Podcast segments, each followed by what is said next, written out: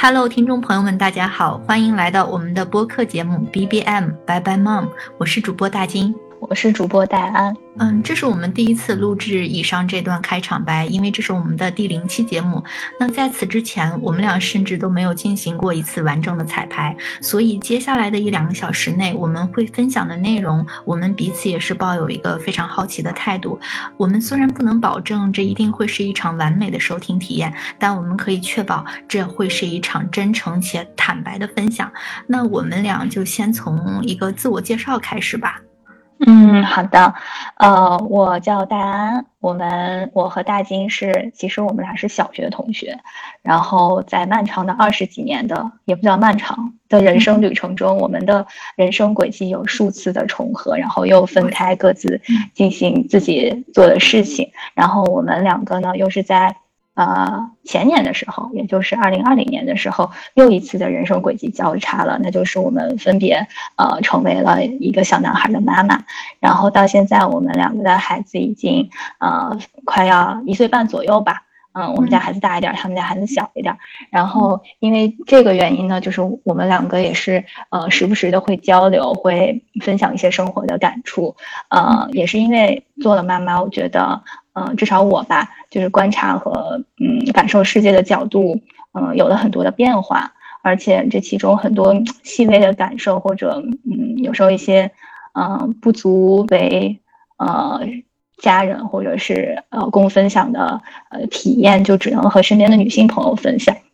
所以，呃啊，这又说到了可能我们为什么要做这个播客节目的呃一些方面，呃，所以呢，就是嗯，就是我们想做这个节目的呃一个起呃初心吧，可能可以说是。对，呃，确实像大安刚才说的，我们是一个非常漫长，大概持续了有一个二十年的这样的友谊，呃，然后，呃，我还是直接介绍我自己吧，先，我我叫大金。对我叫大金，然后，嗯，我现在是一个呃十六个月宝宝的妈妈。然后在成为这个妈妈之前呢，呃，我是一直从事传媒还有影视行业。在成为妈妈之后，我目前基本上就是全职在看宝宝。然后，呃，我跟大家还有我们俩有一个。我觉得我们这一组搭档比较特别的一个地方，就是戴安是 base 在北京嘛，然后我是 base 在呃美国的湾区，然后我们俩的宝宝因为是同龄，所以呃就是因为这个环境的不同，所以有的时候我觉得我们俩沟通同一个问题的时候，可以给大家提供一个不同的视角，呃，这也是就我当时很想跟他一起做这个播客的一个原因。对，还有一点，我们俩都是那种佛系育儿的妈妈，我们就是。在现在这个内卷的当下，我们都很想反内卷，所以就是我们俩的，就是基于一个共同的教育理念，然后呃又有一些不同的环境背景，然后又有一个相相邻孩子，所以我们就想想来做这个节目。是的，嗯，所以这也就谈到了我们呃这个播客，也像我们的这个播客名一样，呃，所所所所想将来呃跟大家主要探讨的一些问题，呃，可能会涉及到我们的怀孕啊、生产啊、坐月子等一些经历，然后以及包括我们嗯在呃太平洋的两岸。的一些育儿观察吧，可能不仅仅是我们自己个人体验的分享，也包括我们所接触的身边的宝宝、身边的妈妈，呃，他们对于呃教育、对于这个呃孩子的成长是怎么看的？对，然后我们俩其实呃想做这个播客已经有一段时间了，但是真的就是最近促使我们就是很想把这个事情推进的一个原因是，其实从去年开始，我们身边就陆续有很多朋友怀孕了嘛，然后其实到今年到现在最早的就在我的朋友。里面有两个五月份就要生产了，然后我一直很想在他们生产之前，对，然后出这样的一期节目，就是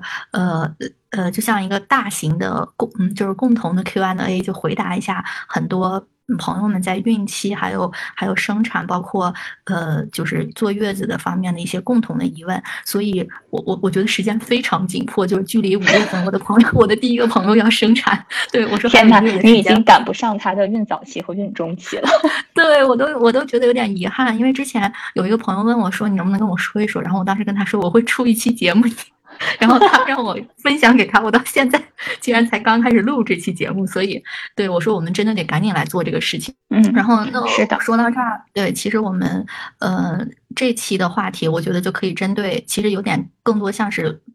就是回答我们这些朋友的一些共同的提问，就是从我们嗯备孕、怀孕，还有呃生产，大概就这个这个按时间线可以聊一下。嗯，好的，嗯，那要不我们从我们的备孕开始？可以，可以。嗯，实际上我不知道你啊，我其实是没有怎么认真备孕的，因为我觉得备孕是一个呃夫妻双方都嗯思考好，并且。呃，讨论好说是的，我们要生一个宝宝之后，然后进行了一个非常认真的准备的过程。因为我身边有一些嗯比我早生产或者跟我差不多的呃女性朋友，她们真的是非常认真的备孕。呃，比如说她们先做一个夫妻双方的孕前体检，呃，然后呢从自己的经期开始就会开始用那个呃排卵试纸吧，应该是来认真的记录自己的。嗯，排卵的时间，然后在那些呃重点的日子，然后就是认认真真去做这件事情，然后呃到了那个等下一次经期，然后呃再去测自己啊是不是怀孕了，什么是一个非常感觉是一个科学 验体的过程。但我觉得这样压力好大啊。但他们啊，反正我身边有几个同事，他们都是结婚之后很快在这种科学的方法之下就怀孕了，呃，但是像我呢。啊，其实并没有，嗯，我甚至都觉得自己可能是不易受孕的那种体质，呃，所以那是当时有吃什么东西吗？就是决定要开始要宝宝之后，我不知道你，反正我们我和呃我老公之间基本上没有一个非常明确的说啊，我们一定要有宝宝，我们现在是准备了。那其实我们两个就是每年定期的去体检了之后，然后那个时候觉得嗯身体状况还不错，对，然后感觉在那段时间就是。我的确是呃在非常规律的运动，但这个运动其实并不是为了嗯真的去备孕啊或者怎么样，就是呃那段时间恰好形成了一个非常好的运动的习惯，就是几乎每个工作日的中午会去运动一个小时，然后那段时间精神状况也精神状态也非常好，心情也非常愉悦，呃然后所以就是后来其实是自然受孕的，嗯也没有就是说专门吃什么东西，呃或者是呃记录自己的排卵。是这样的一个过程，不知道你是怎么样的。我是呃，我首先我跟我先生是我们俩是很明确说，就是开始想要一个宝宝，就我们有在准备这件事情。然后，但是呃，我我可可能是我性格的原因，我性格还是比较懒散，我就只吃了叶酸。然后我买了一个叶酸，但是还是就是有一搭没一搭的吃。但是我后来其实就是也了解到，如果你真的是准备备孕的话，叶酸是可以提前一年就开始吃。所以就是有备孕计划的妈妈，有备孕计划的。女性朋友吧，你可以就是提前开始吃叶酸，这个肯定是有好处的。然后其他就是我们从决定要宝宝，呃，到真的就是验出来我怀孕，大概就是有三个月的时间。就我觉得整体来说还是蛮蛮顺利的。但我身边确实是有有一个朋友是他已经，嗯，他结婚大概有三四年的时间了吧，到现在一直都没有怀怀上孕，就这是现在才成为他内心的有点。有点伤痛的一件事情，所以我还是建议朋友们，如果你有这个怀孕的计划的话，还是应该去做一个产检，呃，就做一个应该叫体检吧，孕孕前检查。嗯，对，我觉得这个还是有必要的。对我们来说，可能还是真的是蛮幸运的，就很自然的这个事情就发生了。但是对有一些朋友来说，它确实是一个很辛苦的事情。而且这个事情一定是要夫妻双方去一起去做检查的，因为呃，我刚好是前段时间嗯去看中医嘛。呃，也是妇科，呃，然后遇到了我前面有一个女生，她就是还是从外地到北京，专门去找这个呃专家去调养自己的身体，说她打算怀孕。但呃，反正我听那个专家在呃问问询问她和她先生一些情况之后，她就觉得说这个问题可能更多是呃出就是在她先生身上，而不是在她的这边，所以这个事情一定是要夫妻双方嗯共同去。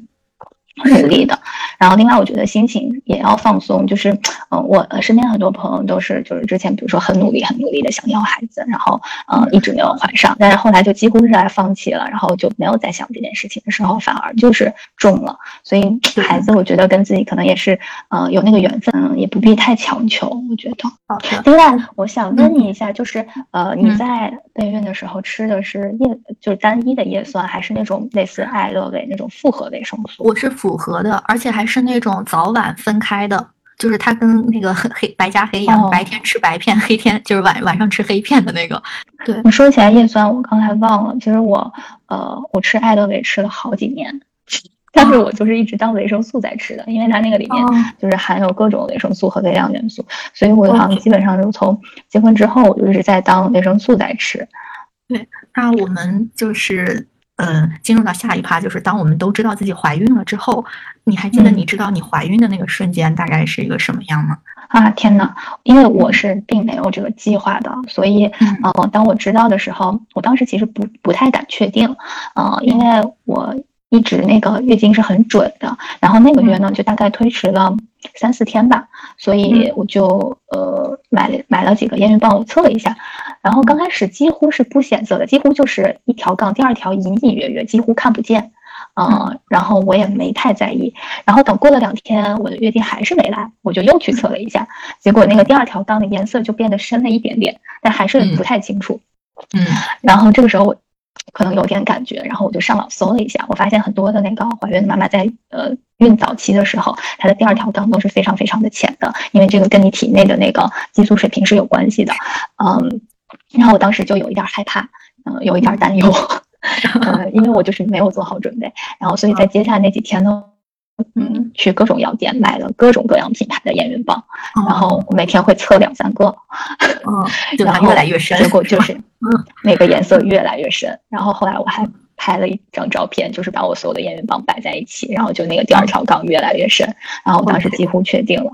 嗯，正好那个时候就是啊，我老公还出差嘛，所以家里就我一个人，然后我整夜就睡不好觉，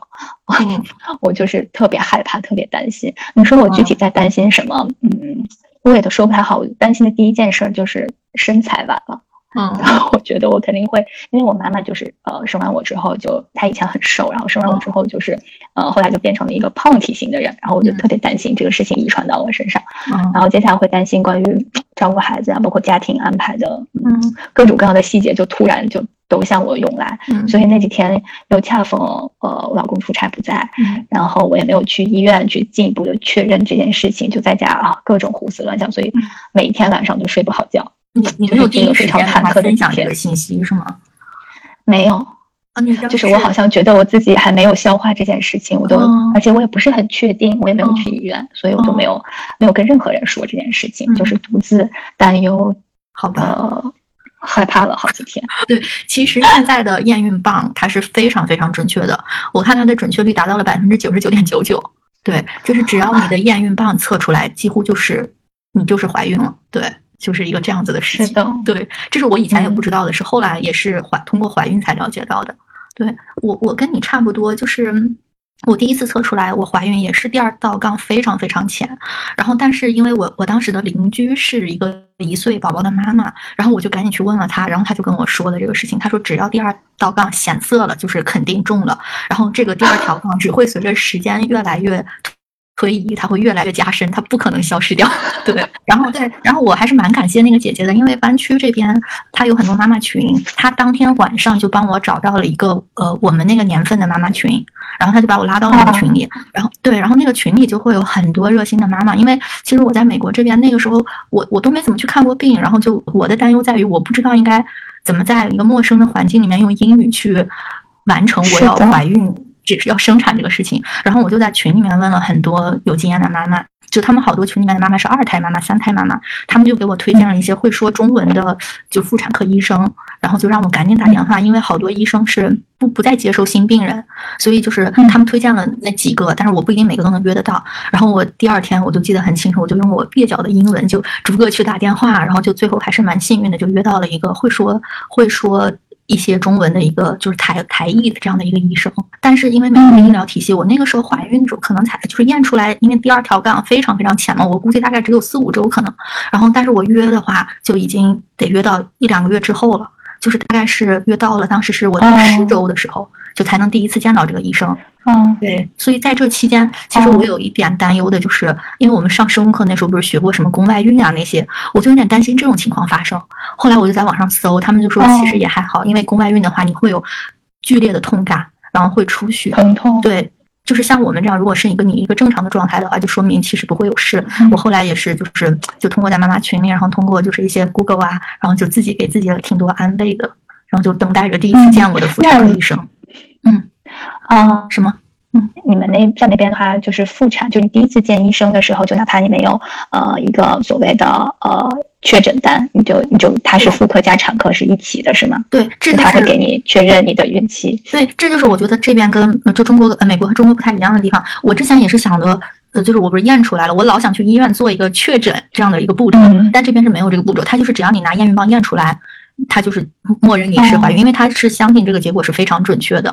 对，这个和国内特别的不一样。就是我在后来呃第一次去医院的时候，我当时也不知道自己该呃挂什么科，然后我就问挂号那个呃大夫，我说嗯，我想测一下自己是不是怀孕了，我是不是该挂产科？然后他说不，你这是妇科。嗯，所以就是第一次，其实我们我们是去妇科去验血验尿，然后他这个时候会给你呃确认说你的确是怀孕了，然后大概呃会给你估一下呃根据你的那个嗯。那个期那个化验单上的值，呃，根据那个值，它会对应大概是多长时间。然后你这个时间如果，嗯，孩子还没有胎心胎芽的话，呃，比如说特别早四五周的时候，五六周的时候，他这个时候也不建议你去做 B 超。然后他说，你等再过两周的时候再来，然后等有了胎心胎芽，会给你做一个 B 超。然后这个时候确认你这个宝宝是在正常的发育，因为有一些孩子他会自然的生化就。就嗯嗯很早期，他就自然的就没有了。然后当你有了胎心胎芽的时候，嗯，在北京这边有一一套一整套的复杂的程序，你需要去你的社区医院去领母子健康手册，然后去网上呃登记所谓的生育服务单。然后有了这些东西之后，你才能去拿着，因为很多医院呃去呃产科建档的话，它是需要先去社区登记报备的，然后。再拿着你的 B 超检验结果一整套东西再去医院建档，嗯，又涉及到一个那个呃建档，就跟你你美国一样，就是这个医生或者这个医院到时候有没有床位有没有档期的问题，所以呢，就是呃在跟呃就是其实是在跟时间赛跑，就是你一方面要等待呃肚子里的孩子有了胎心长出了胎芽，然后另外一方面你还得不停的去呃各个医院，就是那些非常热门的医院，他第一次建档其实是要抢号的。嗯，呃，比如说我当时刚开始也是听朋友的经验嘛，他在呃一个非常有名的医院生的，然后第一次呃建档是只能电话挂号，然后每天早上八点开始打电话，我大概连续打了四五天，就是呃打进去就一直在占线，等到四十多分钟之后接通之后，然后就说已经没有号了。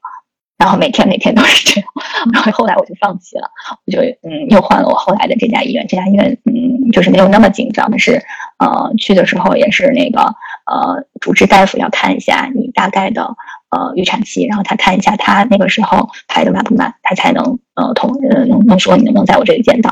嗯，所以还是想到这个过程就还是挺头疼的。对，但我听下来，我感觉国内的流程确实还是更繁杂一些。对，就是对于一个孕早期的妈妈来说，还是有挺多挺多工作需要来完成的。对，你选择的那个医院要跟大家分享一下吗？我最后选的是中日友好医院的国际部。嗯，这个就是做出这个决定，其实是也是多方面的因素吧。就是首先我是有朋友在这边生过的，所以他是有一个直接的呃跟我分享他们一些就诊啊，包括分娩时候的一些经验。然后其次，我觉得在国内会有。嗯，大家会有很多呃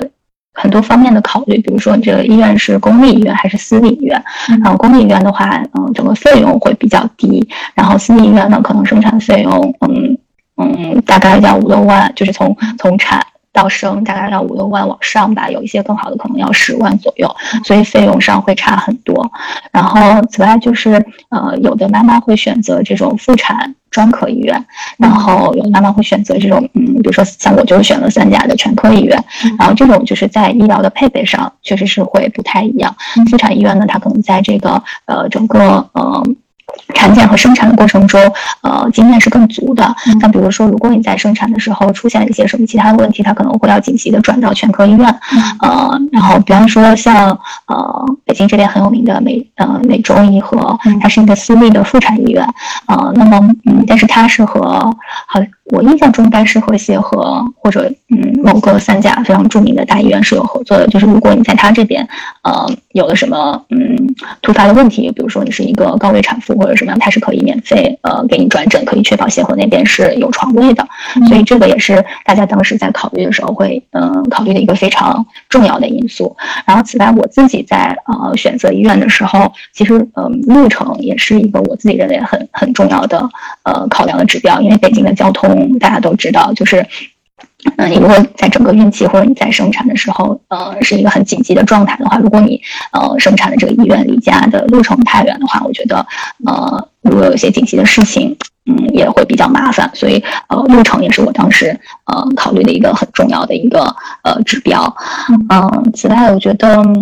呃，住院的条件可能有些妈妈也会考虑，可能你们在美国就没有这个考虑，就是大家都是单间或者是什么套间，然后大家可能在自己的呃那个入住的房间就可以直接生产，但是在国内不是这样的，嗯，就是很多医院，包括一些很好的妇产医院，呃，由于它的这个呃床位的原因，就是大家可能在生完之后的三四天内都是呃要和其他妈妈呃分享一个房间，那这样可能对于宝宝的休息啊、妈妈的休息啊来说都会有一定的问题，所以我当时。是，就是选了一个呃可以有单独床位的这样一个医院，所以综合呃下来，我最后选了中日友好医院的国际部，然后它的。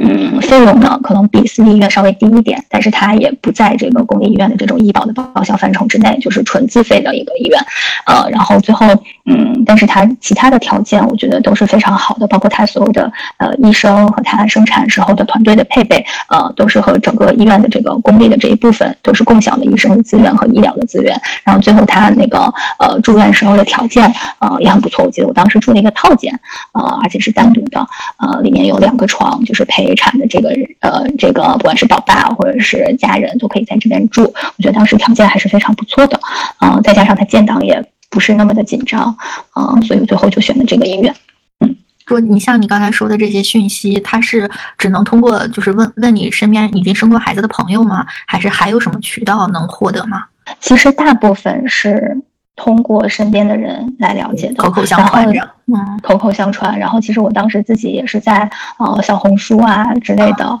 呃，就是这种平台上面做了一些功课。然后包括每个医院是怎么建档呀，有什么呃住宿的条件啊，然后医院包括要挂哪个医生的号，其实在网上是有很多妈妈乐于分享这些信息的。嗯，就是因为。嗯，就是可能不同于呃湾区的华人的这个社群，你们会有很多很多的群分享这些信息。在国内，其实嗯，大家不会因为呃待产，然后就专门组建一个什么样的群，嗯，可能一时半会儿也找不到这些人，所以更多的可能就是靠你身边的朋友以及你自己主动的去嗯搜索一些呃资讯呃来做这件事情。嗯，那我那确实是有点不同，这边就是他的妈妈群，你知道可以细致到什么程度？就比如说，他可以细致到月份，就宝宝出生的月份。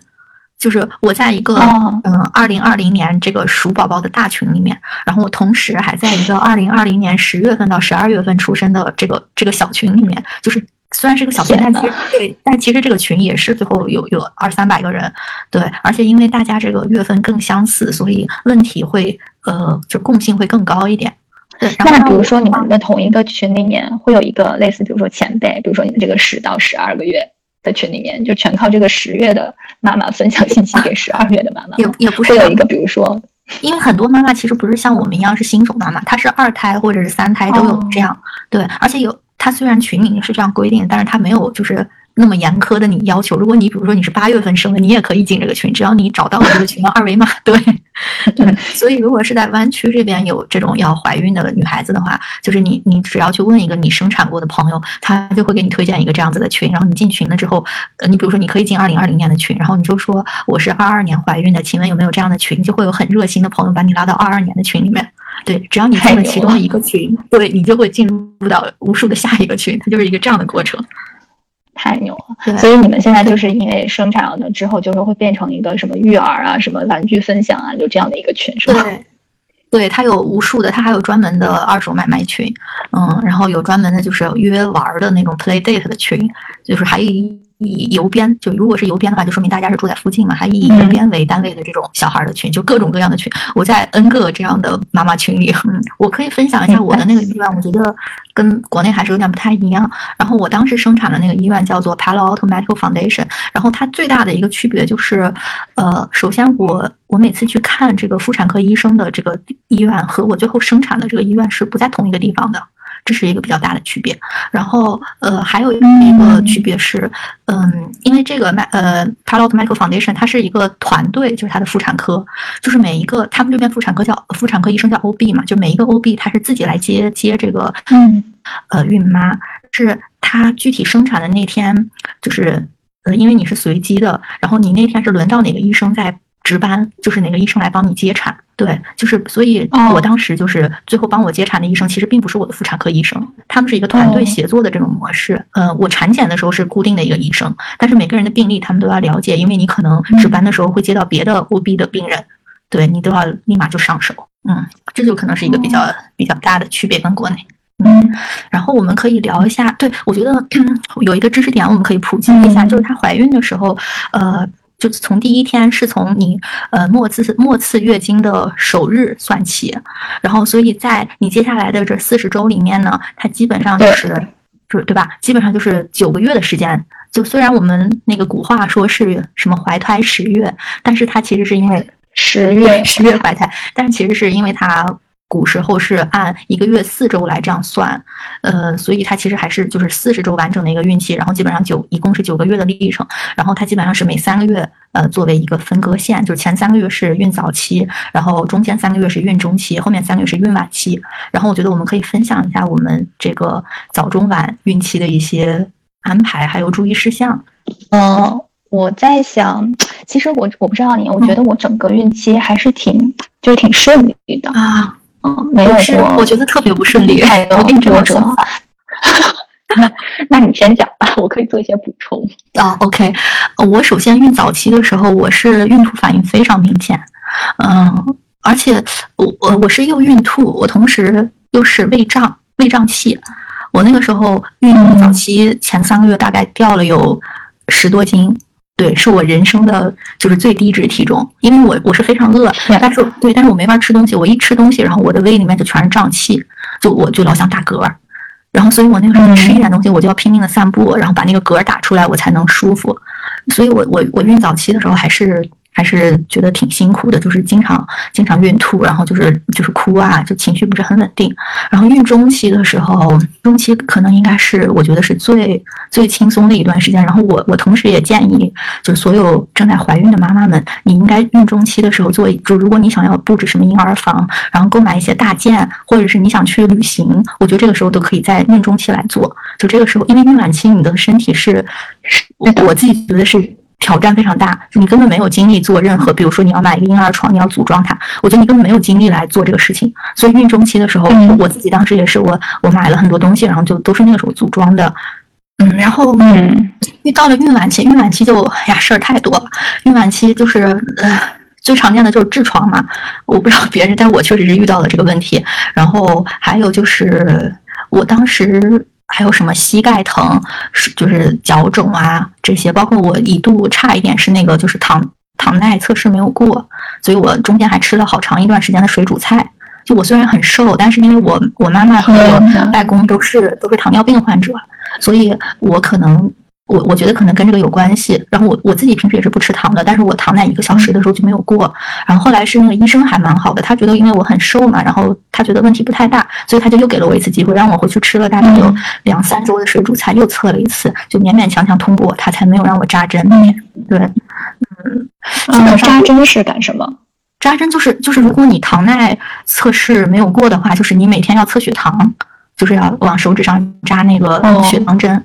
嗯，就是看你，你每顿饭你都要严格监控你的这个这个血糖的指标，因为它其实最大的呃原因就是，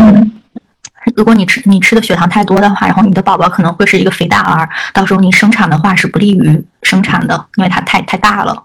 是，嗯，然后嗯，所以我我当时的感觉就是，就是整个四十周是一个。就是对于身体上的挑战比较大。但可能也因为我平时是一个没有运动习惯的人，所以我的体质包括我的整个骨架比较小，所以我当时怀孕了以后，每个阶段我就都遇到了每个阶段应该遇到的问题，就是无一无一不踩中。对，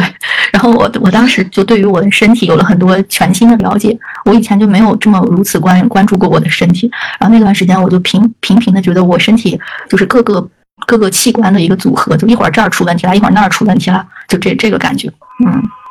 那像你刚才说的，比如说你膝盖疼啊，或者是哪儿水肿啊，就水肿，我到孕晚期也是有的。就是有没有什么可以缓解的办法，或者就是让你觉得舒服一点的办法？我觉得没有，就是忍耐，然后就是熬一个字。对，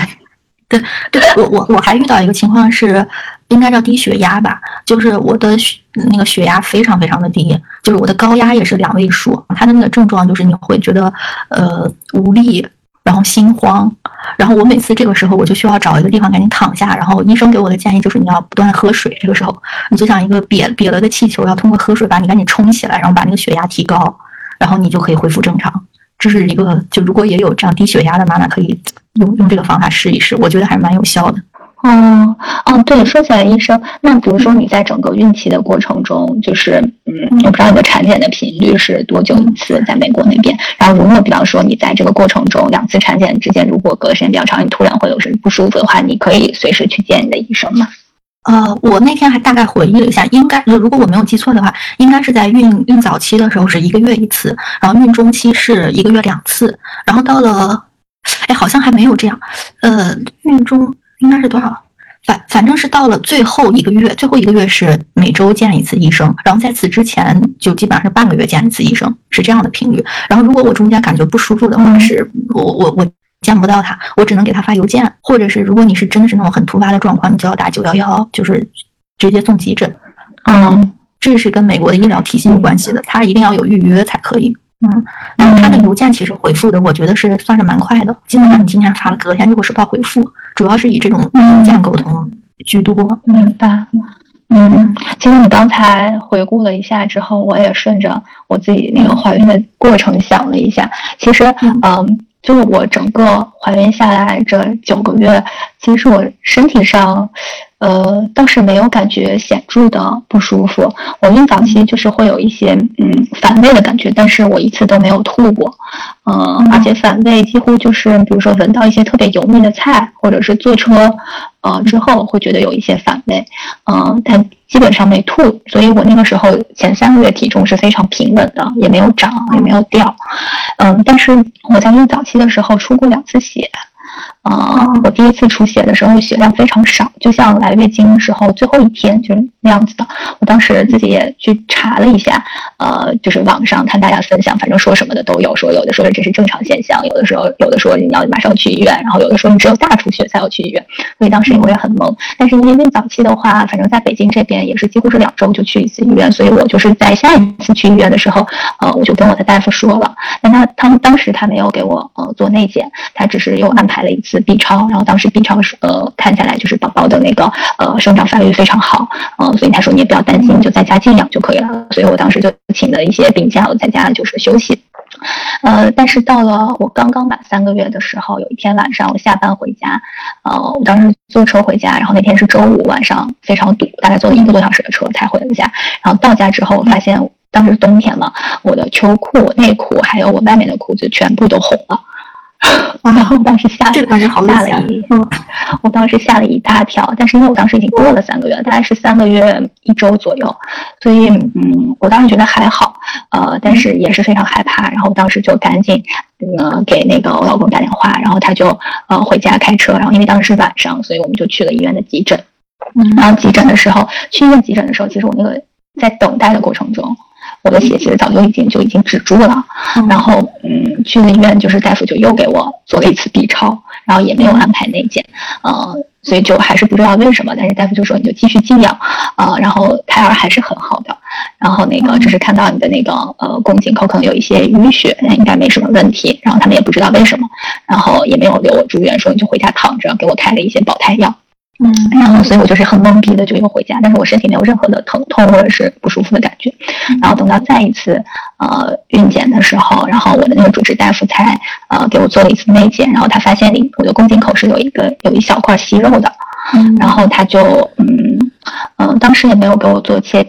片，然后他就。询问了我一些我之前的就妇科的一些病史，呃，然后其实我也没有任何的病史，然后他问我有没有做过呃孕前的检查，所以我这里还是想跟大家分享说，孕前的检查其实还还是非常必要的，因为我其实是在怀孕之前的呃。两三个月吧做的那次呃检查，然后当时做了一个 TCT 切片，应该就是宫颈癌的一个早筛检查。然后呃这个检查应该是每年呃妇科都会有的呃一次常规的检查，这个是呃能便于你如果有一些呃宫颈啊或者子宫的癌变，它会呃及早的发现。然后做那个的时候是呃很正常的。然后呃所以据此呢，我的主治大夫呃就是判断说它是一个良性的，就是长出来一个小肉疙瘩，应该没什么事情。呃然后。他也说说这个东西呢，呃，就我当时是担心他会对我生产或者是孩子的发育有影响，然后我就问他说这个需不需要提前取出来，呃，但是嗯。大夫当时也没有给我说打包票吧，他就说，呃，他说一般也没什么事儿，你也可以生的时候，呃，正常生，然后顺便给你取，呃，你也如果你想取的话，也可以提前呃住院给你取出来，嗯，所以我当时就是他说如果要做的话，就孕中期做，因为孕中期是一个相对最安全的时候，也不会伤，也不会就是呃有什么动静触动到胎儿，然后对你自己的身体也没有什么影响，所以我当时就说我考虑一下，呃，但但是后来因为呃。就这个时候，没有国内还没有发生大规模的疫情，然后等到孕中期、孕晚期，就是嗯疫情比较严重了嘛，所以我这个事情就一直拖着，呃，然后但是我在整个孕期的时候，因为它这个可能那个地方就是一个肉疙瘩，所以如果你比如说呃身体那个地方压力有点大呀，或者是你孩子那个呃有点重的时候，它那个就会稍微破一下，然后就出一点血，但后来没有出过那么多血，就是你。就总会担心这个地方，但其实也也没啥事儿。最后就是生的时候一起切掉的，嗯，这一块小肉肉，那还是嗯，其实也没什么事儿。但是对对，是一个小插曲，所以就是还是想嗯提醒大家，就是呃该做的检查，孕前啊或者每年的妇科检查，包括生完孩子之后每年还是要去做一次妇科检查的。这个对于我们的身体还是呃，就是如果有些什么小的问题，能提前发现。然后呢，嗯，这是我孕早期的一个事儿。然后到了孕中期，其实我我刚才想说的跟你说想说的一样，就是要做一些家庭布置啊，或者是采购的一些准备，因为这个时候相当于是你身体状况最好的一个时候。嗯，然后我其实当时就是在孕中期去买了婴儿车啊、婴儿床啊，包括对家里面的整个布置安排都做了一个大的调整。呃，然后当时其实也也问了一些身边的妈妈，就是要提前嗯准备什么东西啊。然后有朋友给我发了一个长长的 list，就是我。记得你好像有分享给我那个，对，对我分享给了你，然后就包括买什么纸巾。对，买什么那个呃尿不湿就做了详细的功课。后来就是等我们生完之后，就到现在再回过头来就觉得没有必要。就是你买一个 A 品牌的纸巾和买一个 B 品牌的纸巾，其实最后用起来也都差不多。然后孩子穿什么衣服其实也都一样。而且很多东西就是生出来之后再买，就现在物流啊什么都这么方便，其实也不必太焦虑。所以我觉得就是妈妈们在怀孕的时候，最最重要的还是就是调整好自己的身体，然后调整好自己的心情，就不要太焦虑。呃，然后我觉得呃可以适当的就提前了。了解一些，就是呃孕晚期啊是分娩的一些知识。像国内这边，就如果在呃之前没有疫情的时候，其实每个医院都是有那种线下的辅导课的，包括他会教你就是呃孕期应该吃些什么，每天的营养怎么搭配，然后包括呃教你一些简单的就是一些锻炼的动作，或是呃。嗯，医生也会现场的辅导，你就到时候生产的时候要该怎么呼吸、怎么用力之类的。但是因为疫情吧，就是这些东西有的就变成线上的了，或者嗯，就是取消了。就这些知识，我觉得如果有条件的话，还是可以上网啊，或者就是跟身边的人去了解一下。然后嗯，每天要进行一定的这种户外锻炼，晒晒太阳，然后散散步，这些我觉得对自己的身体和对分娩都是呃有很多好处的。然后或者如果有时间的话，还可以就是我觉得。呃，看一些关于怀孕啊，或者就是产后宝宝呃健康啊，这有一个朋友给我推荐了一本书，是叫《实用程序育儿法》，然后里面的就是呃详细的讲了那个呃孩子的那个 Easy，就是 E A S Y 的那个带娃的模式。然后我当时看完以后就是摸不着头脑，完全看不懂。但是就是我会就是大概对孩子，因为作为一个新手妈妈，对于孩子的一切都是非常陌生的。然后呃，然后像我们这种就身边有嗯父母也不在身边，然后也教我们，所以就是看一些这些书，我觉得还是会有一个感性的一个认识吧，就是避免生完孩子就一下子就乱了手脚这种，我觉得也是可以嗯看一些的，嗯。然后，嗯，此外就是，呃，国内这边现在就是很流行崔玉涛大夫的一些书，然后我比较推荐的他一本就是叫《崔玉涛宝贝健康公开课》，然后这本书反正就是对于宝宝常见的护理，他的常见的疾病的一些护理，嗯，都里面会有提到，而且都是简明扼要的提到，就是出现了什么题随时去翻看，我觉得都是来得及的，也非常的通俗易懂。就比起一些国外的书翻译过来的，就是他这本书理念上也比较先进，然后在语言上，我觉得也更容易为这种国内的嗯宝妈。所接受的也是比较推荐给大家的。嗯，我我刚才想起来的一点就是可以补充的是，我在怀孕的整个期间，他那个呃妇产科医生唯一让我补的一个补充剂就是铁剂。我不知道国内怎么样，就是他这边特别注重这个，他就会让你补铁。对，然后补了铁之后呢，呃，你很容易便秘嘛，所以你就要多喝点水，不然就很容易有痔疮，这是一个连带反应，大家需要注意一下。然后我刚才。我我听你说那么多，我觉得你还是比我做了更多的功课，因为我是，呃，整个四十周没有看任何书籍，然后我只我只在网上就想时不时想起来就会在 YouTube 上搜一些，就比如说怎么喂奶，怎么换尿布，就这种小视频类的，就它上面有很多 YouTuber，然后他会给你给你介绍，我觉得他们都说的非常好，然后其中有一个人。我我现在想不起来他叫什么了，他是一个台湾的一个博主，叫叫什么黄，我等一下搜一下，我可以跟大家分享。那个就如果是美国这边能看到 YouTube 的，你可以关注他，就是他就教的特别好，我基本上就是跟着他跟着他来育儿，而且而且我觉得他讲的也是就是就言简意赅的那种，特别好学。嗯，然后还有一个是我我觉得整个这个过程就是呃，除了宝妈要尽量的可能多获得知识，然后缓解焦虑，另外就是你应该让你的另一半也。就尽量多的参与进来，你可以拉着他一起来看这种换尿布的视频，然后喂奶的视频，就是让他也过，就是尽量尽量早的进入这个角色当中。对，因为我们分享了那么多，我一直都是在我们在做什么，我们在做什么，我全程都感觉爸爸是缺席的一个一个状态。我觉得这个是就是需要大家做的更好的地方。嗯，我现在想起来，其实。啊，我当时孕晚期还有一个非常明显的，呃，就是身体的状况，就是我每天晚上都要起夜，因为那个时候肚子很大了嘛，然后就那个时候你是已经没有办法仰卧睡觉了。我当时的那个，嗯，就一个心愿就是我赶紧生，这样我就能脸朝上睡觉了，因为每天侧卧真的好难受，然后腰会有一点那个就是困嘛，就你不管垫什么东西，那个你当时买那个 U 型枕了吗？就是大都买了，但是我觉得好难受。真的吗？我超爱那个哎，那这个看来真的因人而异啊。我就是，对我就是每天抱着它睡，然后我就觉得特别，就它真的，我觉得还是有帮助，大家可以试一下。那个东西不贵，就特别大的一个，就是像 U U 型一样的枕头，有的是那种举什么逗号形状的，就各种形状都有。它的目的就是帮你把这个肚子托起来，然后让你让你的身体放松，就尽可能的缓解一下你的疼痛。对我我我自己还是挺享受这个枕头的。我当时其实也是第一时间买的这个，很多人都跟我推荐，然后那个我就我就赶紧下单，然后买了之后，嗯，刚开始呃在肚子小的时候其实没什么感觉，然后肚子大了以后，我本身就是孕期特别爱出汗，然后就是用那个 U 型枕就浑身是汗，然后我感觉那个它那个我是主要是觉得腰那个地方我需要垫一下，但那个地方又靠不住我的腰。然后就每天就觉得很难受，后来我就抛弃了那个，我就自己在腰后面垫了一个自己的软枕头，嗯，然后前面有就是反正我相当于自制了一个枕头，然后就把自己的腰托起来那样的感觉。然后那个时候因为每天每天晚上我都会起夜，就是可能你在那个就平时没有怀孕的时候，你那个膀胱是可以容纳很多水的，但是到了孕晚期，那个膀胱就会被你的子宫挤压，所以你有。对，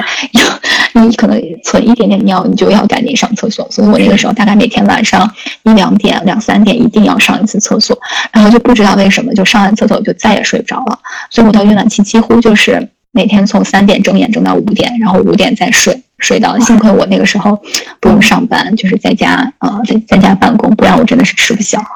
真的，我觉得这个也是。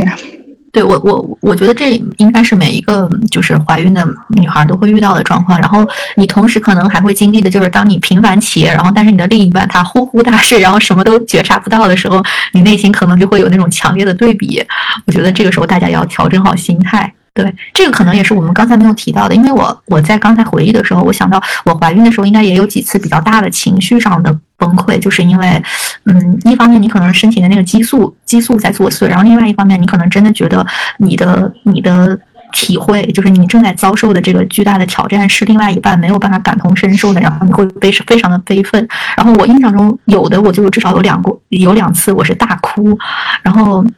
包括其实我们在录这个节目之前，我还自己，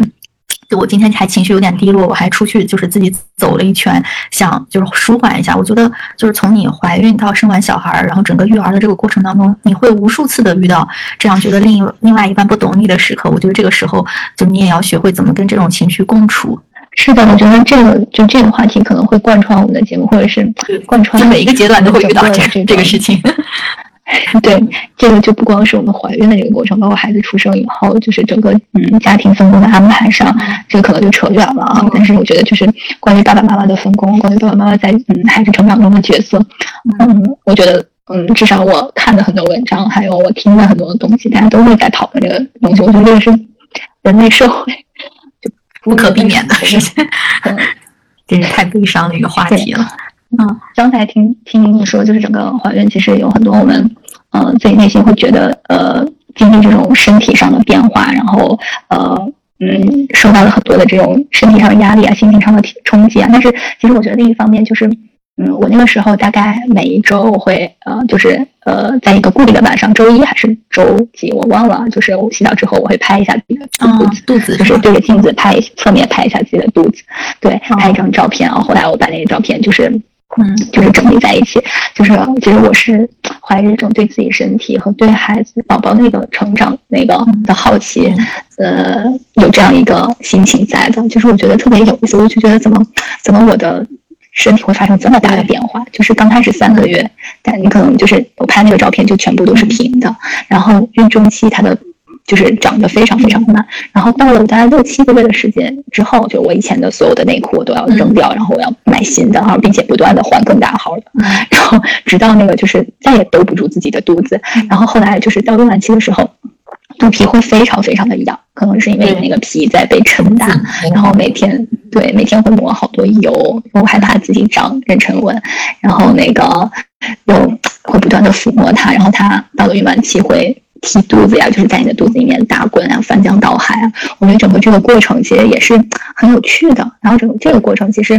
嗯，我觉得男男性是没有办法体会的。就是你即便再怎么让他参与这个过程，他没有办法像你像我们和孩子一样，就是二十四个小时每分每秒都。就是一个共同体嘛。对，我们其实可以插一个小话题，就是我们可以分享一下我们当时是怎么样，就是护理那个肚子的，因为我们俩都没有长那个妊娠纹嘛。然后这个不是好多好多妈妈会恐惧的一个一个地方。对，这个也是好多妈妈问我的问题。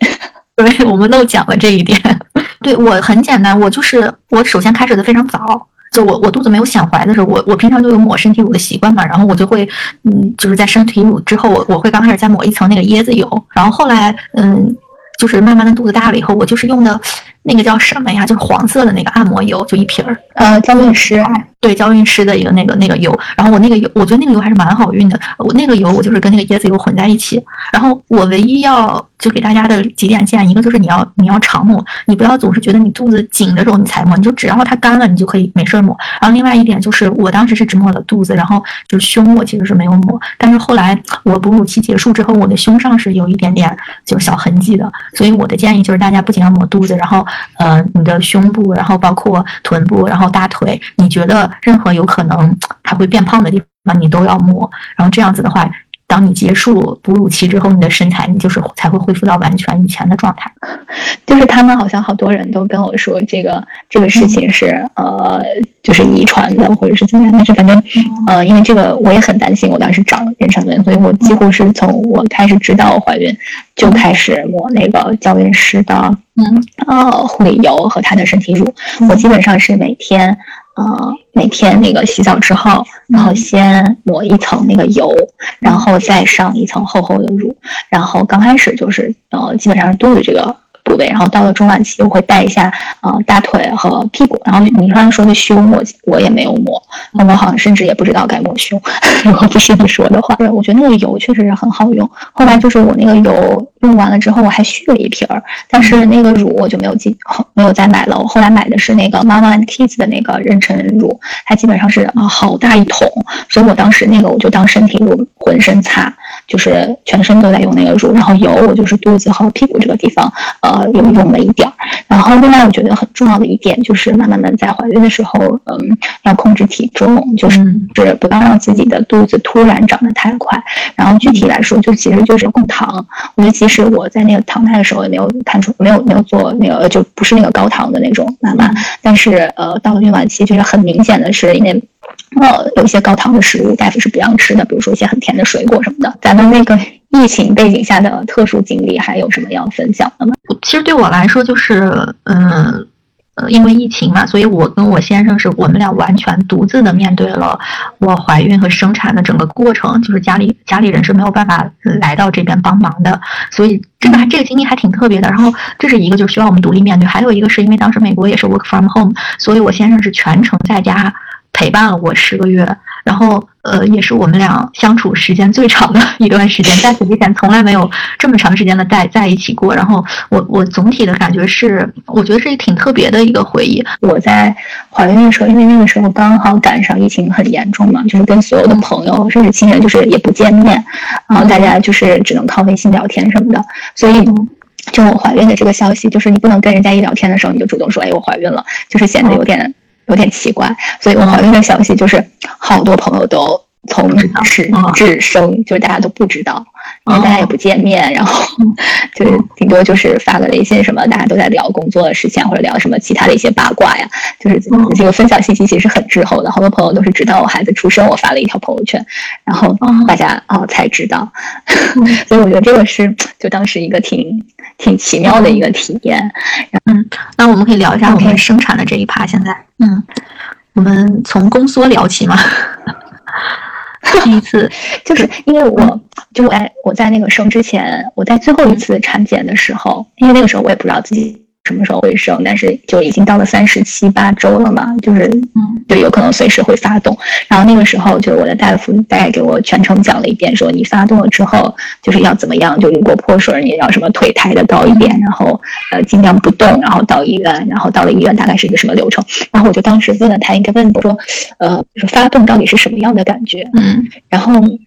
他是一个非常有经验的主任医，对吧？但是永远不清楚的形容那种感觉。他只是说说，所有的人都会问他这个问题，但是所有的人都是到他了真的工作来临的时候，他一定会知道那个感觉。我对这种语言不详的描述，我就就很害怕。我就不知道，就万一我那个，呃，是真的工作，呃，然后但我不知道该怎么办呢？然后我当时就很紧张，因为那个，就我们都知道，就是呃，你即将生产是会有，就你你应该去医院是有三个标志的，一是你开始出血，二是呃你破水了，就这两个是比较明显的症状，然后第三个就是你开始规律的宫缩，然后规律的宫缩对我来说就是模糊的形容，然后他就说，比如说你要到五到六分钟一阵，呃，连续五。幺幺幺五幺幺，是，这个这个我我可以分享一下，因为这个其实在美国这边非常明确给的，它就是叫五幺幺，就是每五分钟你就能感受到一次宫缩，然后这这一次宫缩要持续一分钟，然后这样频率的宫缩要持续一个小时，然后当然后你就可以去医院了，对你就可以打电话说去医院了。然后但是其实我我自己当时亲身感受下来，我是完全就是按这个记录到了，但是他就没有没有这么绝对，刚开始可能就是什么。十五分钟这样子的也有，然后然后宫缩可能就是一一一分半或者是四十秒，就他没有这么这么精精精准的，但是你就大概按这个频率来，然后你就你就可以去医院。我觉得这个还是挺准确的，五幺幺算是一个非常非常应该，我我不知道，就反反正在美国这边，就你就说什么 I feel five one one，他就知道你是什么意思了。对，哦，嗯，对，然后我是那个，就是其实我在真正发动前的嗯三四天吧，呃，就是我会有一些那种非常就很透明、很黏的那种分泌物，然后我后来去搜了一下，就它叫宫颈粘液栓，然后这个东西就是嗯，也是一个即将发动的一个征兆，呃，基本上就是如果你开始呃分泌这个东西的话，就是。可能那个宫颈已经在软化了，然后所以它会分泌这个东西，然后可能你的孩子就快来了。所以我真的是提前三四天的时候开始有这个东西，我当时大概是有预感的，但是我真正的那天晚上，我大概是从十点多，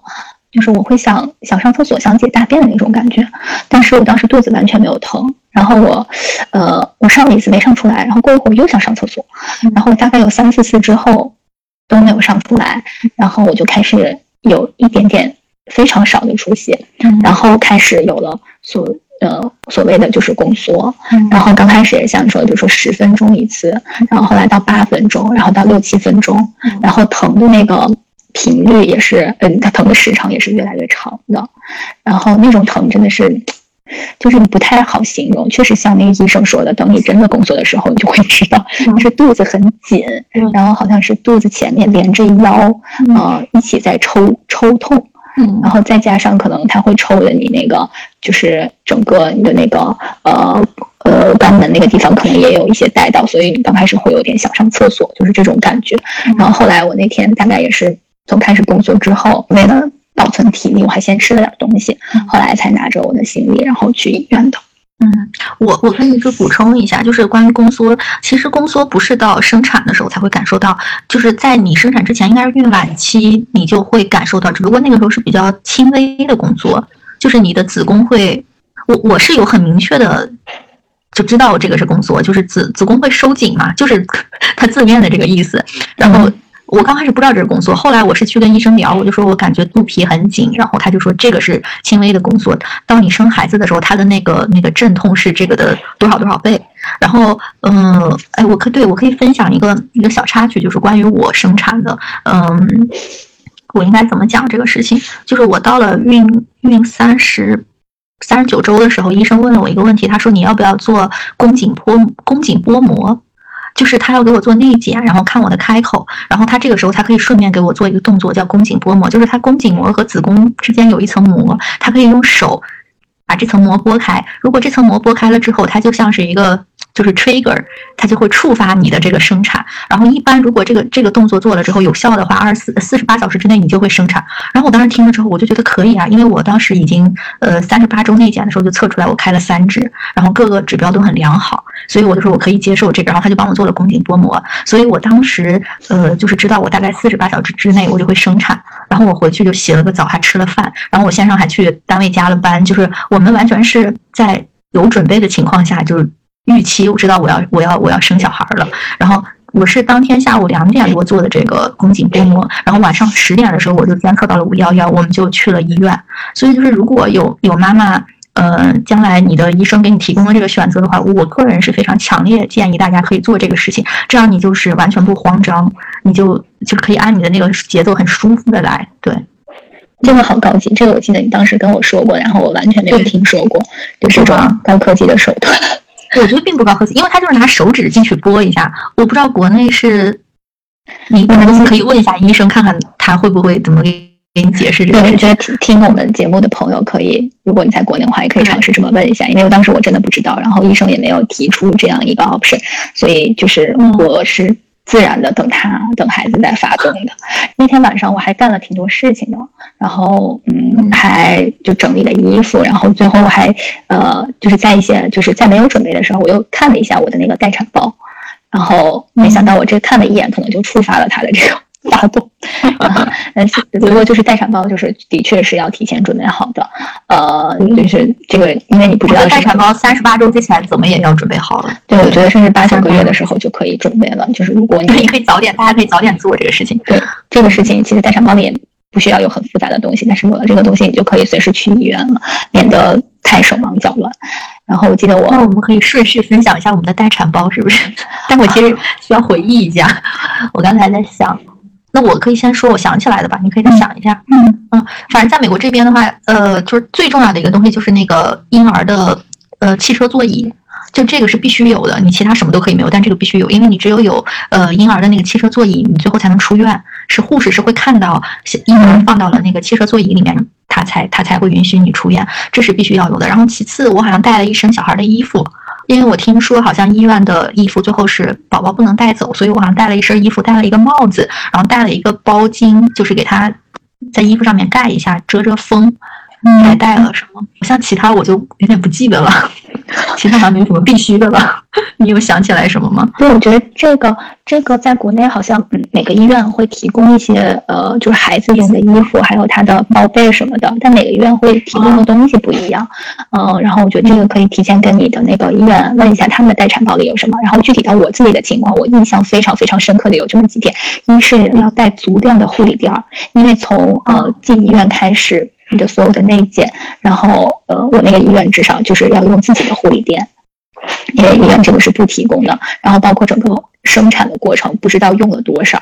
所以这个我当时就没有代购。基本上生完以后，我带的所有的就没有了。但是其实你住院的那几天，你还是需要用很多很多的这个护理垫的。这个呃，我觉得是要多带。然后其次应该是所有的呃医院都需要呃宝妈自己带胎心监护带。呃，因为你从呃入院的那一刻起，就是到你生产的过程中，都需要一直在做胎心监护的。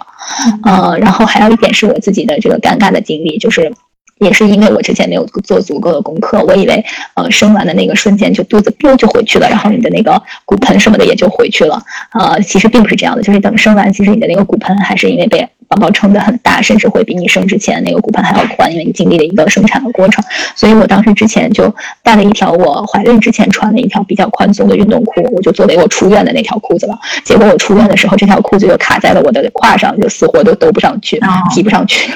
所以就提醒妈妈们一定要带一条那个，就是你怀孕时候的那种宽松的，就肚子那个地方要宽一点的这种裤子，或者是什么裙子之类的这种宽松一点的衣服出院，不然就会像我一样，就出院的时候走出医院。整个过程都非常的尴尬，就是那个裤子就几乎是半吊着的。幸好我的衣服比较长，可以可以可以遮住，不然就太尴尬了。嗯，我我刚才在你说的时候，我就搜了一下我的聊天记录，然后我找到了我当时 留存的一些，我可以跟大家分享一下。就是除了你的，就你的待产包里面，就在美国这边的话，你要带除了那个 car seat，还要带你的呃。自己的证件就是一个 ID，然后还有你的保险卡，然后他当场要记录，这是比较重要的东西。完了之后，如果你是长头发的妈妈的话，就建议你带一个发圈。到时候你生产是一个就大概十几个小时的过程，你你会经常会扎头发啊什么的，然后还要带一些吃的，因为那边我我记得我当时是带了八宝粥。就八宝粥是一个很好的选择，你可以就是随时打开吃，然后也不需要加热什么的。其他的好像没有什么必须的。然后美国这边有一个有一个像小福利，就是你可以从医院拿很多东西。所以我记得我当时做的笔记里面是写的，有一些妈妈建议大家还可以多带一个空的行李箱，你可以从医院拿走很多，就是尿布啊，然后水奶的样品，然后还有就是像那种呃叫什么湿纸巾，还有就各种什么吸鼻器，它会提供你很多，只要你的行李箱能装得下，然后。你就可以都可以带走，这是我当时记录的一些东西，可以跟大家分享一下。对，简直是太好了，医院就是一个推销产品的一个最好的一个场所。对，因为我记得确实是我们当时的水奶在那边大概拿了有二二十多瓶回来，我印象中。然后尿布也是新生儿的尿布，我当时是自己完全没有准备的，全是从医院带回来的。嗯，就大概是这样的一个情况。嗯。那你们在那边住院，就生产完住院大概要几天呢？它是顺产是两天，就是从你生完孩子之后再算两两天。然后如果剖腹产的话十四天。然后待产包我们就分享这么多吧，基本上没有什么，我们就可以下一步我们就可以到了医院开始聊一下进入医院的事情了。嗯，你是回想起什么吗？长叹一口气。我在想这个这个过程就是很漫长嘛。嗯，现在想想看，其实是并不是那么好过的。就是呃，其实我生产的过程还是挺挺快的。我是大概晚夜里十二点左右到的医院，然后进行了一些前期的呃检查，然后就很快的就办手续住院了。等等住在安顿了好之后，他差不多晚上一点多吧。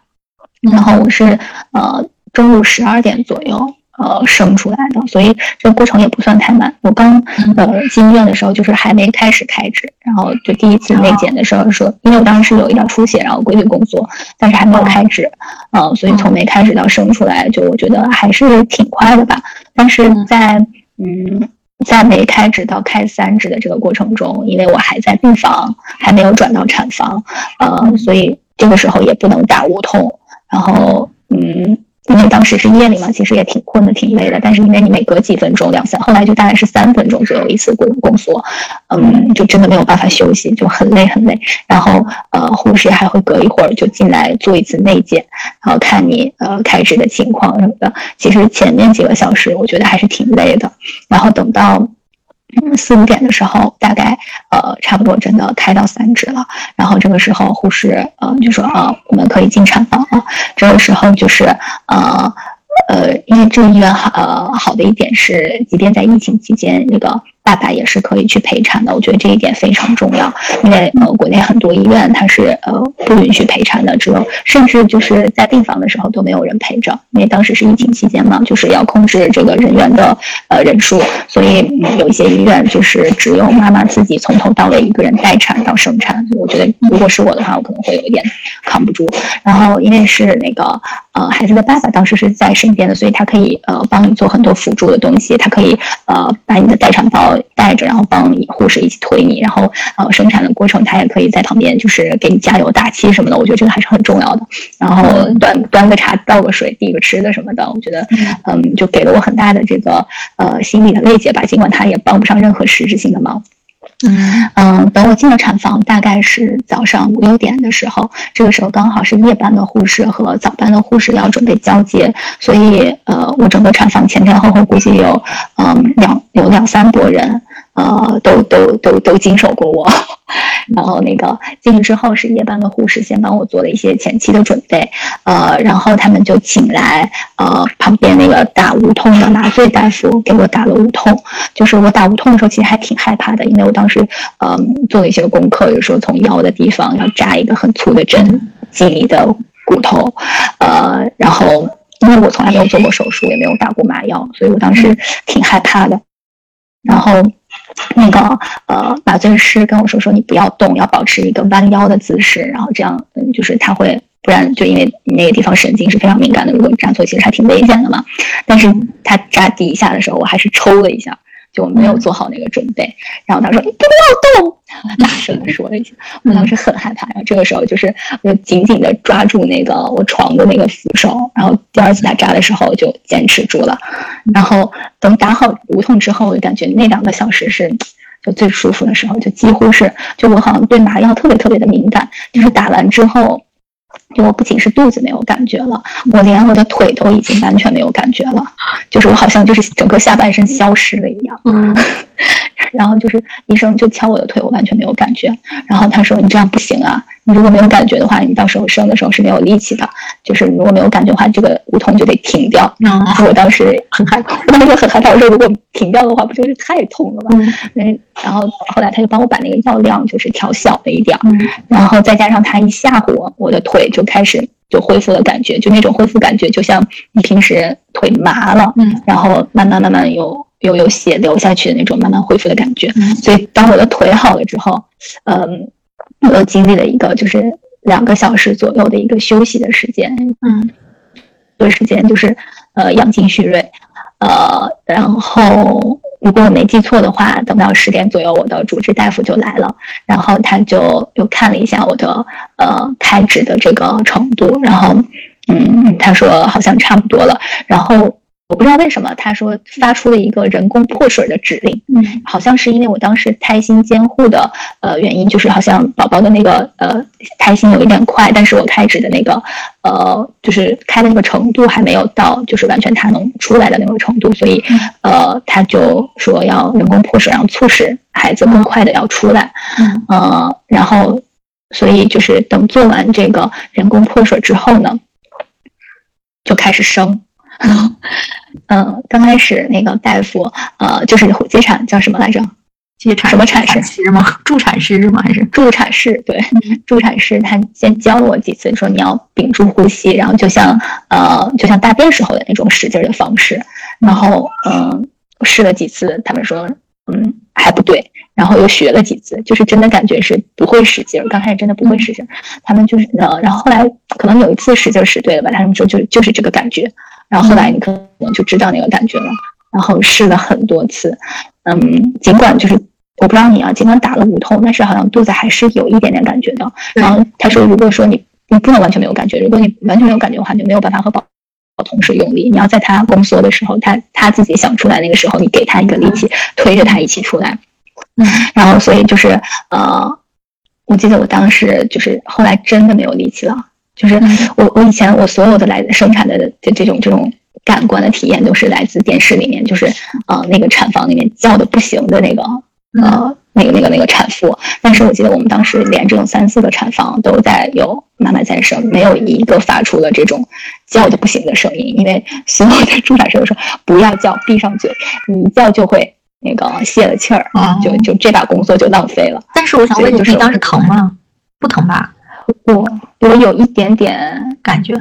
就是很肚子很紧、很紧、很紧的那种感觉。OK，就是就我觉得那个时候已经说不清是疼还是什么什么其他的感觉了，就是就是肚子很紧、很胀，就想让肚子里这个东西赶紧出来。但是我最后真的是没劲儿了。我记得我倒数第二把的时候，就是使就是吸了好大的一股气，然后使劲在用力。但是他依旧没出来，然后但是我的所有的大夫，我不知道我周围围了多少人，嗯，然后那个他说快出来，快出来，你再坚持一把，但是我实在是坚持不住，他说都看到头了，哦，真的没有劲儿了，就没有气了，然后后来就又休息了一把。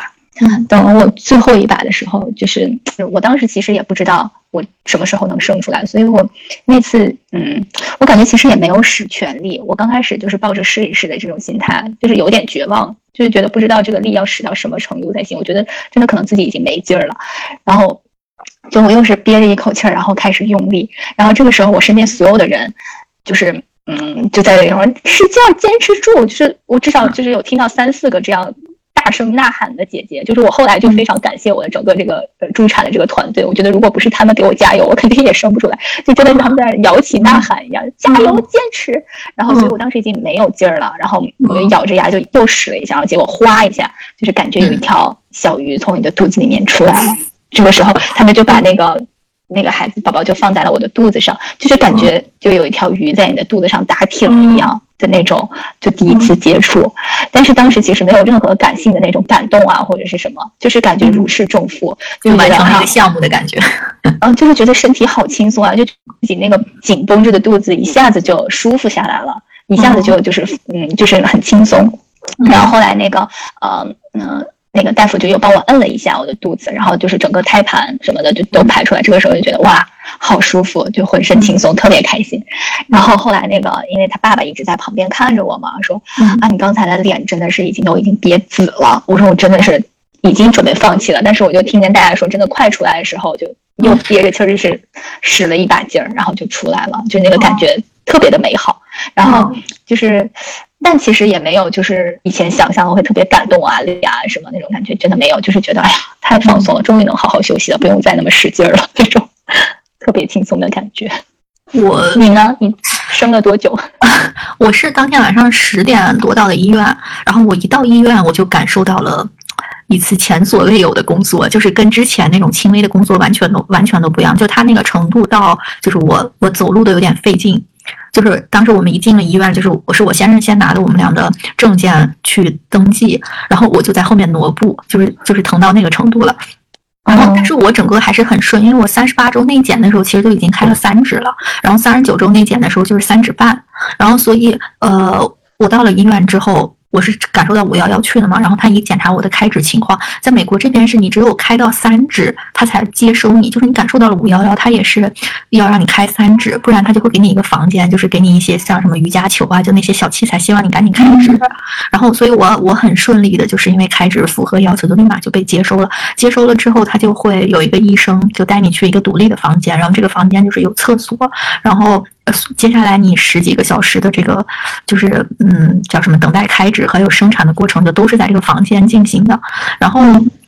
嗯，总体来说，我等待开指的过程还是挺顺利的。我是十十点多住的院嘛，然后我到了第二天早呃第二天中午一点钟，就是十指全开了。然后在这个过程当中，我大概是开到开到四五指吧。就是在这个过程当中，你是随时可以要求护士给你上无痛的。然后，但是他有一个时间上的点，就是他的那个麻醉科医生是就像巡房一下，就一会儿来一趟，一会儿来一趟。所以，像我当时也是看了很多就是妈妈的分享，他就说你可以提前跟护士说你想早一点上，所以护士就只要看到那麻醉科医生来，就就会就会问你说你想不想上，然后这样子的话就避免你你已经感受到很疼了，然后你跟护士说我想上无痛，但是他那个麻醉科医生来不了，你还得等着，就是他那边就是麻醉科医生需要有一个等待的时间，所以我那个护士还。还挺好的，就也非常机灵。他就一看那麻醉科医生来，他就帮我带过来。我大概就开到四五四指的时候，我就上了无痛了。上了无痛，呃，对，上无痛之后就没有办法吃吃东西了嘛？也是没有办法吃食物来着，没有办法吃，没有办法吃食物，但是可以喝水，流食是不是？对，可以是喝吃流食。对，所以上无痛之前，我是饱饱的吃了一顿，我记得，然后我才我才我才我才上的无痛。然后上午上午打无痛的时候，确实也是。啊，对我这个时候可以分享，我我当时生产的那个医院叫 El Camino Hospital，然后这个医院呢就是出了名的，嗯，打麻醉不是很好，就是如果也有在这个医院生产的朋友的话，就可以注意一下这一点，因为这边美国的麻醉师经验好像都不是很丰富，就不像国内那么丰富，所以他们感觉手都很生。我的那个麻醉师就是，我我不确定这算不算医疗事故，但是他确实是碰到了我腿上的一根神经，然后我当时立马就是他碰到之后，我的那个腿就。就就抬起来了，就是因为那个神经的原因，就抬起来了。对，然后后来等我生产完之后，他确实打到的那个点，就我那个脊那一节脊柱一直在疼，然后就疼了好长时间。这是当时就是对我觉得比较波折的，就是美国这边嗯医疗想吐槽的一个点，就是他麻醉不是很好。然后，但是你一旦打上麻无痛之后，它就是有一个按钮，完全交给你自己，就是你想加量就加量，想减就减，它医生不会管你。对，嗯，我我自己的感受是，上了无痛之后，你确实是感受不到宫缩的那个疼痛了，但是你还是能够感受到宫缩来临，因为它就是它就是一种肌肉的收缩嘛。你虽然不觉得疼，但是你知道这个地方是在用劲儿，就这种感觉。嗯，所以就是每次工作，我还是能感受到，呃，这个量可能就是比较好的那个无痛的量。如果你完全连这个都感受不到了，可能就要像我生产 调一下。对对，要要要减少量。对，然后我大概一点钟的时候，就是内检食指全开了之后，就可以开始进入真正的那个叫 push 的那个阶段了吧。然后这个阶段的话，我之前也是在网上，其实网上，呃，小红书上还有那个北美省钱快报上是有很多人在分享他们的就是一些一些经历。其中有一个人当时呃就有一些小技巧，他说就是你可以让护士推一面镜子过来，然后这样子你完全是能看到你的那个就是阴道，然后你就能知道他怎么使劲儿的。这个时候可以刺激你，然后我当时是觉得这个方法应该很管用，所以我就也要求要了一面镜子，对，要求要了一面镜子，然后来就他让我用劲儿的时候，我就要看那个，但因为我是近视，你知道吧？然后我觉得这个方法对我就不是很管用，我看的很费劲，我我就当时就就觉得反而有点分散我。但是如果是视力比较好的妈妈，我觉得可以尝这个方法，可能是因人而异，反正对我不是很有效。然后，所以后来我试了几下之后，我就让他把这个这个这个镜子推走了。后来他用了一个什么方法，就是呃，他用手指会指我的，就比如说阴道是一个圈，就像一个时钟一样，它会指着几点钟方向就让我用力。我觉得那个那个这个手法是有用的，就他戳我。大概哪里我就知道怎么用力，而且我其实，在孕晚期的时候，大概三十三十几周开始，三好像是三十六周开始吧，我就有抹那个产道油。嗯，产道油就是哦，对，这个也是刚才可能漏掉的一个，就是就是一种油，然后它是那种植物的，然后你就是用抹在你的手上，然后抹在你的阴道周围，然后呃，每次抹的时候你就有点就是像把它往下拉一拉，就你要把这个肌肉帮助它。就是扩张，嗯，你就让它提前感受到这个。我觉得在那个过程当中，我一个是就你帮助它就是锻炼，另外一个是你你就要提前找那个发力的位置。所以我其实生产之前，我就通过通过这个按摩的过程，我就是完全找到了知道在哪儿发力。所以当时生产的时候，他他用手戳的时候，我就配合的非常好。然后那个那个医生戳哪儿，我就哪儿用劲儿。然后我大概一点钟开始就是来。三点多可能就生下来，就整个生的过程当中就非常非常顺利，然后也没有也没有叫，然后我也没有感觉到疼痛，然后就是一个非常非常祥和的过程。然后当时我的呃就是对面对面的那那那一户正在生产的应该是一个美国人，他就是选择了没有打无痛，所以就跟我形成了强烈的对比。然后我当时我先生给我录了整个我生产的视频嘛，然后那个视频的背景全部是对面的邻居他在疯狂的大叫的那个声音，然后三点。三点多的时候我就完全生出来了，但是这个有一个就是我我我现在可以就是觉得算是小教训，就是你打了无痛之后，因为你完全不知道自己要怎么，就是你到底在用多少力，所以我当时就是有点用力过猛了，我感觉，然后就是这个就导致我生完孩子你才会知道，你生完孩子恢复的时候，我就恢复的非常慢，一直我大概恢复了有一年多，就是我的那个骨头，然后就是尾骨啊，然后椎骨啊这些才。就才慢慢不太疼了的，就是因为当时打了无痛，我就觉得太顺。我刚开始是觉得我天，我太顺利了生生小孩，然后后来直到我产后的时候，我才就是发现它其实还是有一点弊端的，就是即使你打了无痛，你还是要控制你的力度，千万不要就是就是使劲使大发。天呐，可是我觉得我根本就没法控制呀，就是我我自己的体验就是我就是我控制不了，就是我就是已经使了最大的劲，所以我它都出不来。我就感觉生一个多小时那个过程其实不难，但是你这个发力可能也要提前提前练习一下。我觉得大概是使多大劲儿啊？对我记就记得就是刚开始前几把我的助产师就说，咱们先试一下找找感觉。然后他刚开始是在教你就是找那个发力的一个就是一个窍门吧。然后到后面他真的是我所有的人，我刚才说摇旗呐喊，就是就那个时候真的是不管不顾，就控制不了了，就是把吃奶的劲儿都使出来了。就是我觉得我已经屏住呼吸。就是脸都憋紫了嘛，就已经你你其实就产后恢复的还可以是吧？那就对，但我觉得这个是因为我的孩子小，我孩子生出来才五斤半，然后但是即便是这样也是有撕裂的，就是他出来那一瞬间，呃，也是有一点撕裂，然后也缝了几针，但那个是最轻度的撕裂了，那个那个助产师说一级一级撕裂，嗯。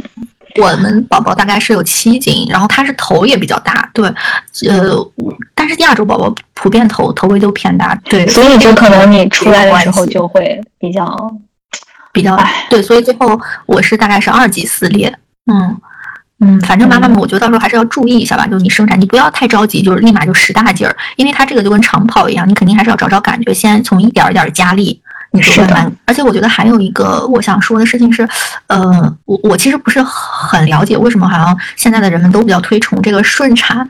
就我自己当时的想法是，如果我我心态还是蛮轻松，我说如果生不下来，我就剖腹产就顺产包，我是一点一点都就不坚持这个事情的。但我看了很多很多妈妈，就是一定要坚持要顺产，就是遭多大罪都要顺产。我觉得这个其实没没必要，我自己的感觉哈，就是就是你你放松心态，然后而且现在的医疗其实是非常发达的，就是。他几乎能够应对所有的这种这种突发状况，所以我就觉得大家要放轻松，然后你你能做到什么程度就做到什么程度。如果实在没有办法顺产的话，医生建议你，只要他建议你剖腹产，我觉得是可以接受剖腹产的。就你把这个心理预期做好了之后，就就我觉得你心态上也会好一些。嗯，就说到这个，我就觉得就是到了那个场合，我觉得相信你的医生是很重要的，就是。很多家庭，不管是就老一辈的这种意见，或者是爸爸的意见，或者是什么的意见，就是他们会坚持顺产，或者有一些其他的执念吧。那我觉得在那个场合下，我觉得专业的事情就是要交给专业的人来做，因为嗯，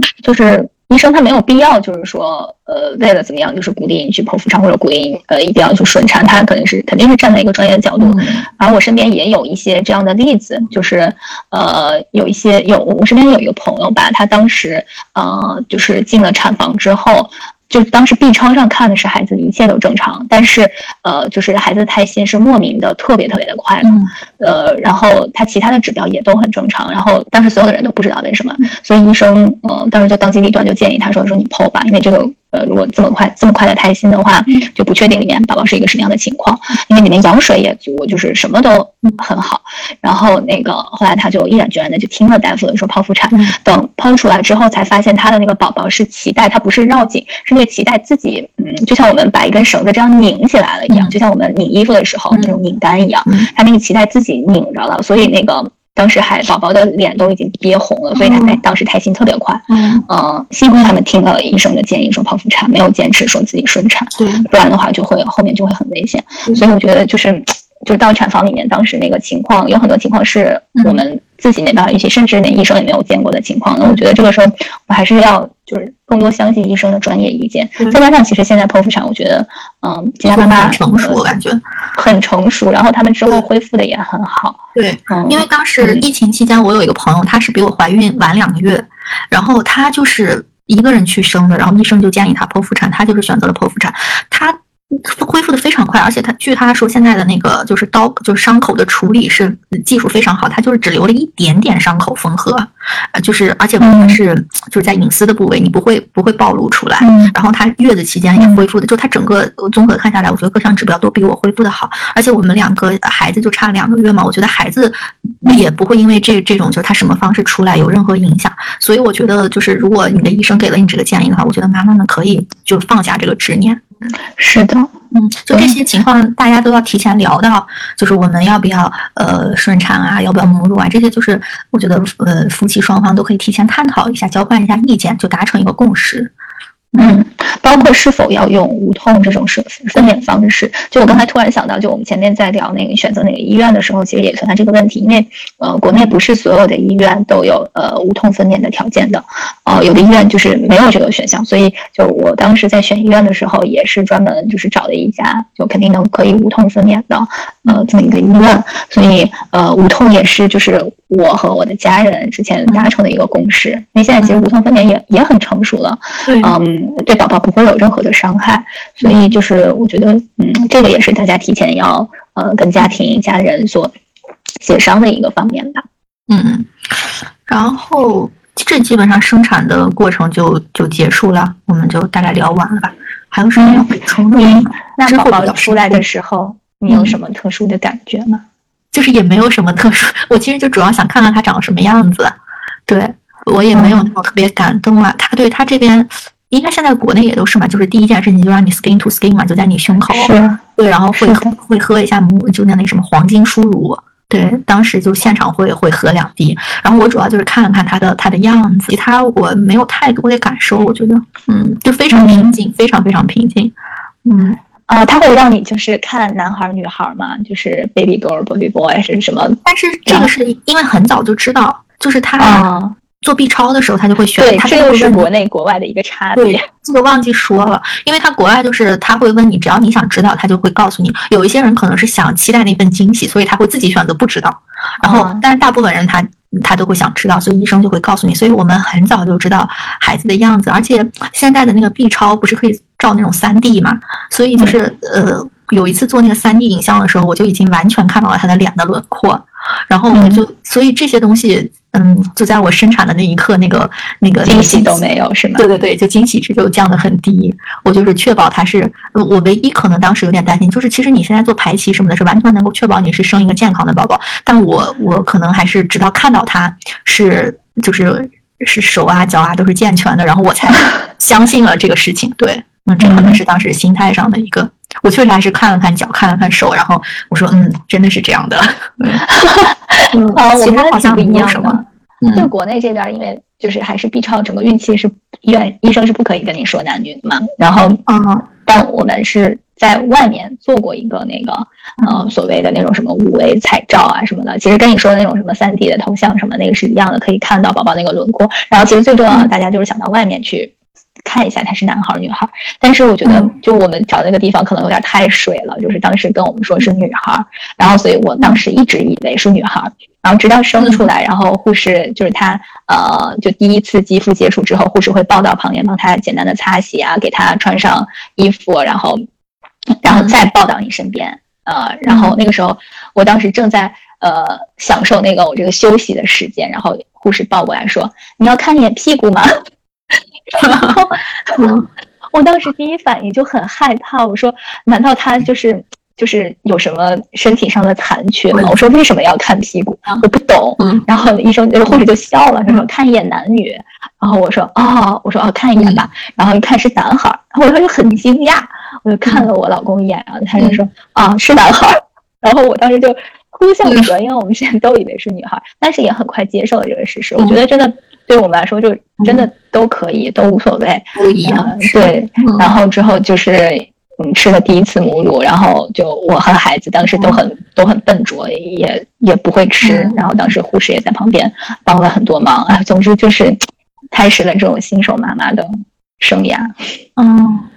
那我们就是呃，总结一下我们这个四十周的这个奇妙的旅程的话，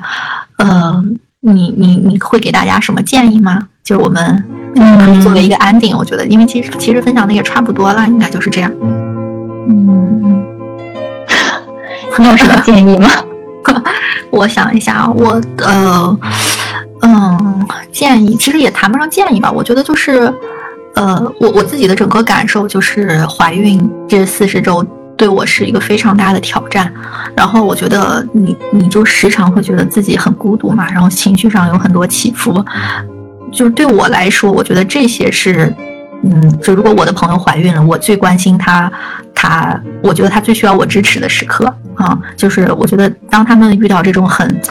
就觉得不管是你的先生不理解你，还是你的父母不理解你，或者是，呃，你自己在承受这种身体上的变化的时候，我觉得你都可以跟你生过孩子的朋友聊一聊这个事情，因为这个没有生过孩子，我觉得确实别人很难体会你的这种感受。然后你可以分享一下，然后自己也要疏解一下自己，然后相信你确实是可以度过这个时期的，就是尽量享受它吧。我觉得，嗯，其他好像也没有什么要说的，其实。我想跟你说的也差不多吧。我觉得就是，其实怀孕，其实跟人生其他的阶段也是一样，你会就是它有很多美妙的时刻，自然会伴随着很多就是让你觉得难以启齿或不知道该怎么说的这些时刻。就是很多时候，嗯，我觉得我那个时候，我因为我自己好像过就是。经历了身体上的挑战，呃，不是特别大，但是呃，你总在心理上在不断的准备你的一个身份的变化和你未来一个生活。节奏的生活安排的一个很大的变化吧。我觉得这个时候，当时我就记得很多人跟我说，说你要珍惜怀孕的这个时间，因为当你生了孩子之后，呃，你会更忙更累。怀孕的时候还是很美好的。就是我当时其实不太能体会这个这这句话的含义，但是当我现在回头看的话，就是其实我明白这句话背后包含的真的是太多太多了。所以就是，嗯，想跟其他的朋友们说，就是呃，要。的确是要好好珍惜这个这个这四十周宝贵的时间，尽管它可能看上去呃不是那么的嗯，就是不是那么的美妙，呃，但是这是属于呃你自己，你和你老公两个人二人世界的，像这么说有点。最后的时间吧，这么说可能有点残酷。嗯，当有了孩子之后，会有有了孩子之后更多美好的体验，其他的美好的体验。但是，就这种时光是一去不复返的。嗯，我觉得我们都应该去嗯好好的度过这一段时间。如果有时间的话，我觉得我们可以整理一些什么孕期好物分享给我们的朋友。但是这期可能就来不及了，因为这期时间已经很长了。是的，我们可以以后专门的，我们各自再好好的整理一下，包括。其实可以跟我们其他的一些什么月子里的好物什么，我们放在一起专门分享一期。我觉得这个就完全作为一个我们私人的清单分享给大家。嗯嗯，好的，那我们的第零期节目就这样和大家说再见吧。嗯，谢谢大家。嗯，对，谢谢大家的收听，谢谢大家的时间。然后我们也在摸索当中嘛，所以可能会有一些废话。然后我们也会就是就希望大家跟我们一起成长吧。嗯嗯谢谢大家用你们宝贵的时间听我们两个在这儿说一些 这么 个人化的体验也不知道对于大家有没有帮助就当闲聊吧。好的我们下期节目再见吧拜拜。拜拜。